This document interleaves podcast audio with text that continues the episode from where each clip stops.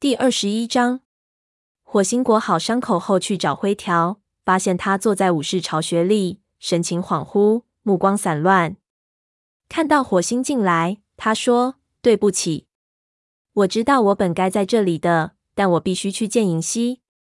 森林大会那天晚上，我无法接近他。”火星叹了口气，他原本打算和灰条聊聊自己对雾角和时髦绅士的猜疑。不过，看来他的朋友更操心自己的事情。没关系，灰条，谁都有可能刚好外出离开，或者巡逻，或者打猎。不过，如果我是你，接下来几天我会老老实实的待在营地，让虎掌能看得到你。火星安慰道。灰条心不在焉的扒拉着一团苔藓。火星猜他已经计划好了再次和银溪见面。火星避开这个话题，说。我还有别的事情跟你说，是关于绝爪的。他简单叙述了一遍早上他和绝爪如何外出，绝爪如何嗅到入侵者的踪迹。最后说道：“他打得也很好，我认为他可以成为一名武士了。”灰条高兴的问：“蓝星知道这些吗？”他还不知道。你是绝爪的老师，应该由你去推荐。可我当时并不在场啊。没关系。火星顶了顶他，走吧，我们现在就去和蓝星谈谈。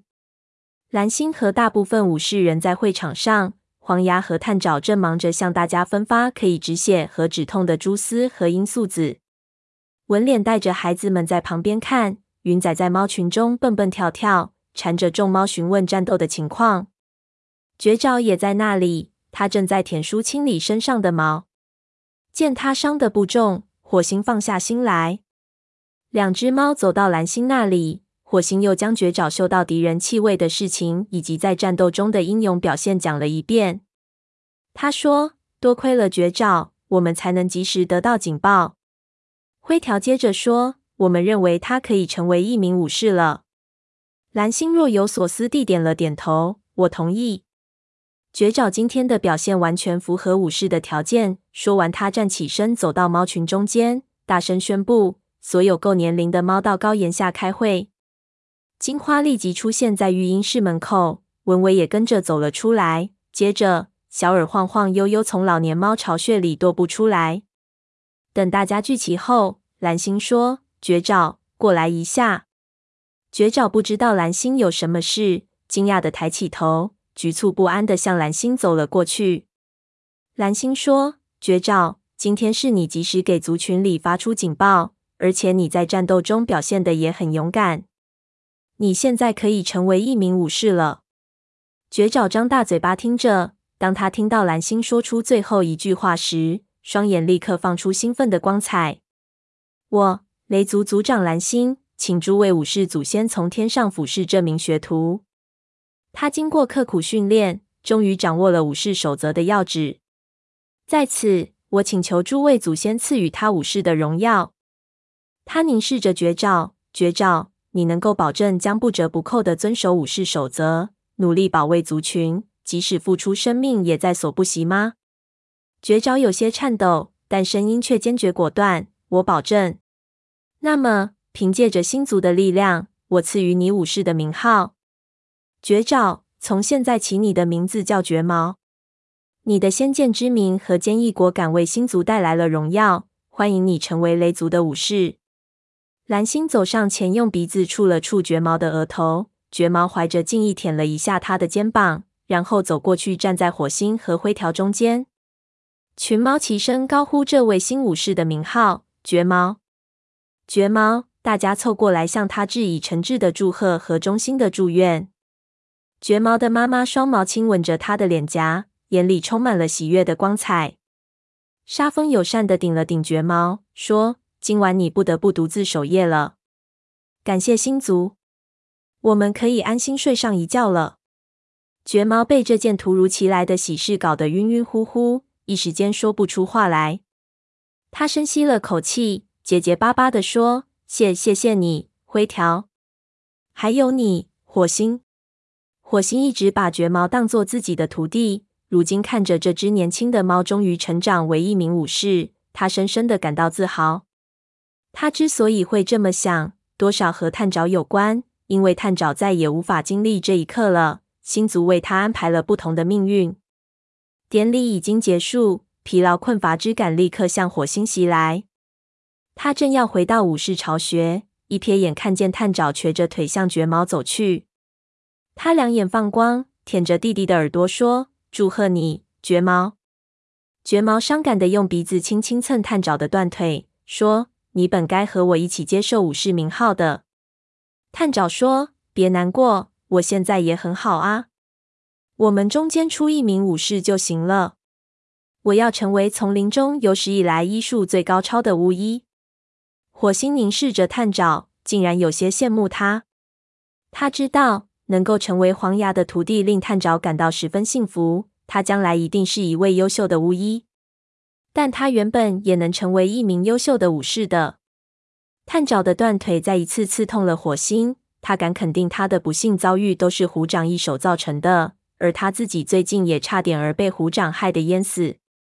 不过，今天虎掌居功至伟，如果没有他，雷族就输掉了这场战斗。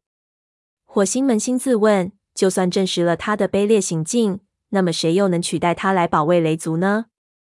这次袭击事件过后，火星多少松了口气，因为灰条一直都安守本分，不是巡逻打猎。就是帮助黄牙和探爪补充药物储备。虎掌嘴上没说什么，但火星估计他都看在眼里。不过好景不长，第三天清晨，火星被身旁的动静惊醒，一睁开眼睛就看见灰条正往巢穴外溜。他小声说：“灰条。”不过灰条没有搭话。火星小心翼翼地爬起来，唯恐惊动睡在旁边的沙蜂。他蹑手蹑脚地走出巢穴。睡眼惺忪的来到会场，看见灰条消失在金雀花通道出口处。这时，黑条正卧在猎物堆旁，嘴里叼了一只水老鼠，抬起头盯着金雀花通道出口。火星感到心头就像压了一块冰冷的大石头。如果黑条看见灰条离开，这件事很快就会传到虎掌的耳朵里。虎掌肯定想知道灰条的去向，因此他也许会跟踪灰条。最后把灰条和银溪双双拿住。火星下意识的挪动脚步，尽量装出一副漫不经心的样子。经过猎物堆时，他招呼说：“早啊，黑条，我们正要出去打猎。你知道，早起的猫总能捉到猎物。”没等黑条回答，他便走进金雀花通道。走出营门后，火星立刻加快速度跑上钩。灰条早已消失在视线之外，但它留下的浓烈气味直指太阳石。火星寻思，他们可是保证只在四棵树见面的啊！火星一路追赶，无心恋顾沿途灌木丛里猎物发出的沙沙声和飘散的香味。为了防止虎掌随后跟来，他一门心思只想在灰条见到银溪前追上他，把他揪回去。不过，当他赶到太阳石时，连灰条的影儿都没有见到。火星在树林边停下脚步，嗅了嗅空气。他敢肯定灰条就在附近，还有银溪的气味。不过，这两只猫的气味都被什么东西给掩盖住了。这种东西令火星感到不寒而栗，是血的味道。这时，前方的石头堆间传出微弱的、令他毛骨悚然的哀嚎声。这是伤心欲绝的猫所发出的悲泣。火星高喊道：“灰条！”他大步流星跳到最近的石头上，眼前的景象令他大吃一惊。只见银溪侧躺在一处深深的石缝中，四肢蜷缩，身体抽搐不已，嘴里不停地发出凄惨的呻吟声。火星倒吸了口凉气，灰条，灰条就卧在银溪身边，疯狂地舔着他的脸颊。听到火星的喊声，他抬起头。歇斯底里的喊道：“火星，是孩子，银溪难产了，快把黄牙找来！”但火星不忍拒绝，立刻从石头上跳下来，往树林里跑去。他拼命的奔跑，仿佛此前从未跑过步似的。过了一会儿，火星慌乱的心情渐渐趋于冷静。他意识到发生这种事非常要命，所有的猫都会发现灰条和银溪的私情。蓝星和勾星在事后会怎样处置他们呢？他从沟上冲下来，和正从营地往外走的探爪撞在一起。探爪摔倒在的，采集的草药散了一地。火星，你……火星气喘吁吁地问：“黄牙在哪里？”黄牙。探爪嗅到火星身上的绝望气味，突然严肃起来。他去蛇岩采尸草了。火星扭头正要往外跑，忽然泄了气，停下了脚步。去蛇岩找黄牙要花很长时间，事情十万火急，哪能如此耽搁？探爪说：“出什么事了？”太阳石那边有一只猫，就是银溪啦。它正在生孩子，但是难产了。探爪惊呼：“哦！”星族保佑，我去看看。在这里等着，我需要取些药物。探爪转身消失在金雀花通道。火星坐立不安，犹如热锅上的蚂蚁一般。半晌过后，一只猫从金雀花通道里出来了，不过不是探爪，而是绝猫。绝猫一边朝沟外跑，一边喊道：“探爪派我去找黄牙。”探爪嘴里衔着一捆草药，从通道里走出来。尾巴朝火星摆了一下，让他带路。对火星来说，每踏出一步，他都在忍受煎熬。探爪虽然用尽全身气力，但拖着一条断腿，又哪能跑快？时间似乎被拖长了。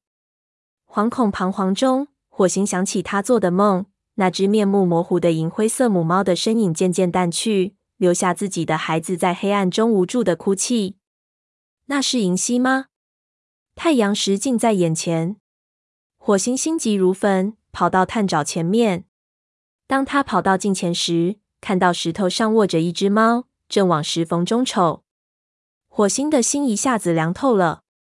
只有虎掌才有那雄壮的身躯和棕色的皮毛，他一定是听了黑条的汇报后，循着灰条的气味到这里来的。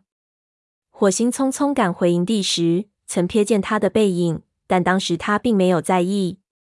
虎掌扭过头，冲着正往石头上爬的火星吼道：“火星，你知道这件事吗？”火星往石缝里瞅，银溪人侧躺在那里，但身体的颤抖已变成了微弱的抽搐。他一声不响，大概连哀嚎的力气都没有了。灰条趴在旁边，鼻子埋进他的胸口，轻轻摩擦，眼睛呆呆的看着他的脸。火星不知道他们察觉到虎掌没有。火星正要回答虎掌的问题，却见探爪跑到石头下，挤进石缝里。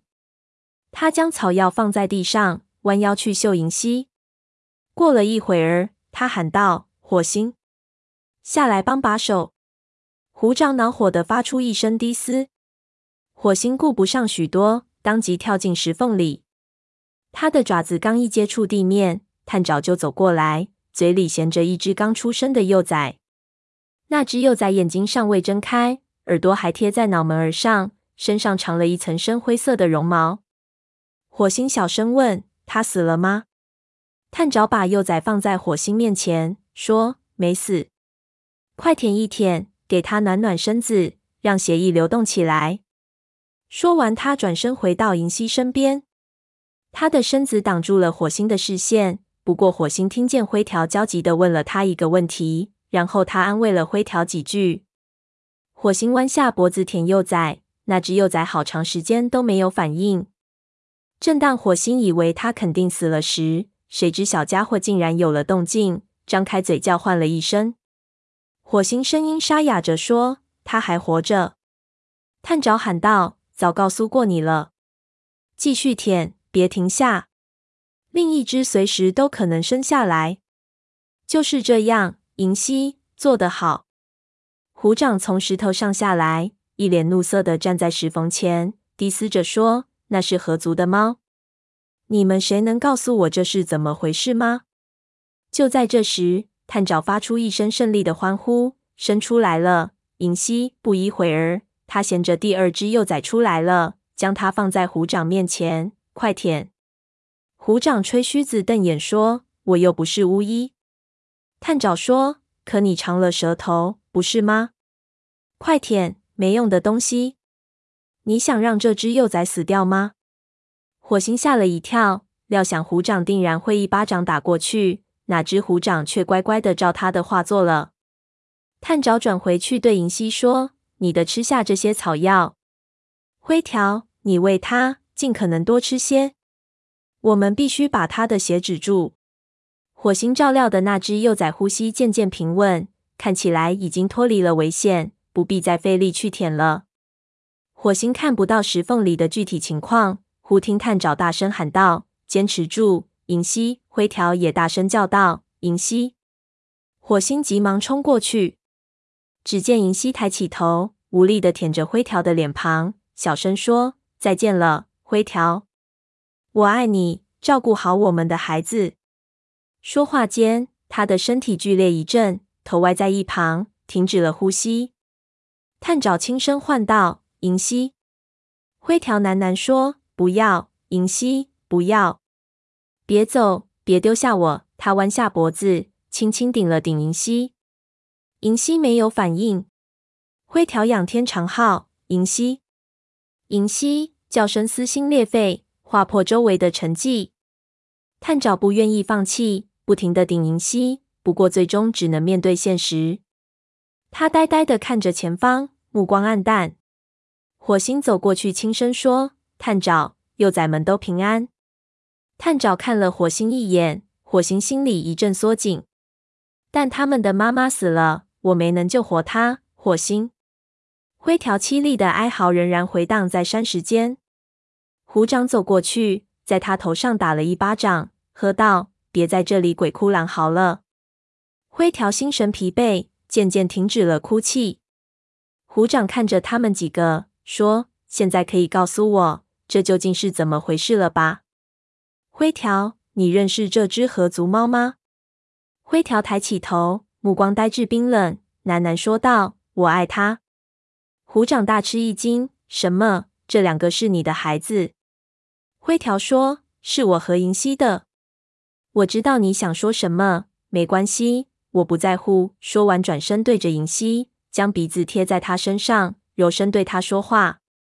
这时，探爪检查了一下两只幼崽的情况，说：“我想他们应该能活下来。”语气失去了以往的自信。把他们带回营地，找一只母猫喂他们奶吃。虎掌猛地转过身来说：“你疯了！雷族凭什么要养活他们？”他们全是杂种，没有哪个族群愿意收养。探爪没有理他，说：“火星，咱们俩各带一只。”火星动了动须子，表示同意。他走到灰条身边，贴着他的身子说：“你和我们一起回去吗？”灰条摇了摇头，小声说：“我留下来，把它埋在这里，埋在河族和雷族之间。经过这件事，大概连他的本族都不会悼念他了。”火星心里难过，但这种情况下，他也爱莫能助。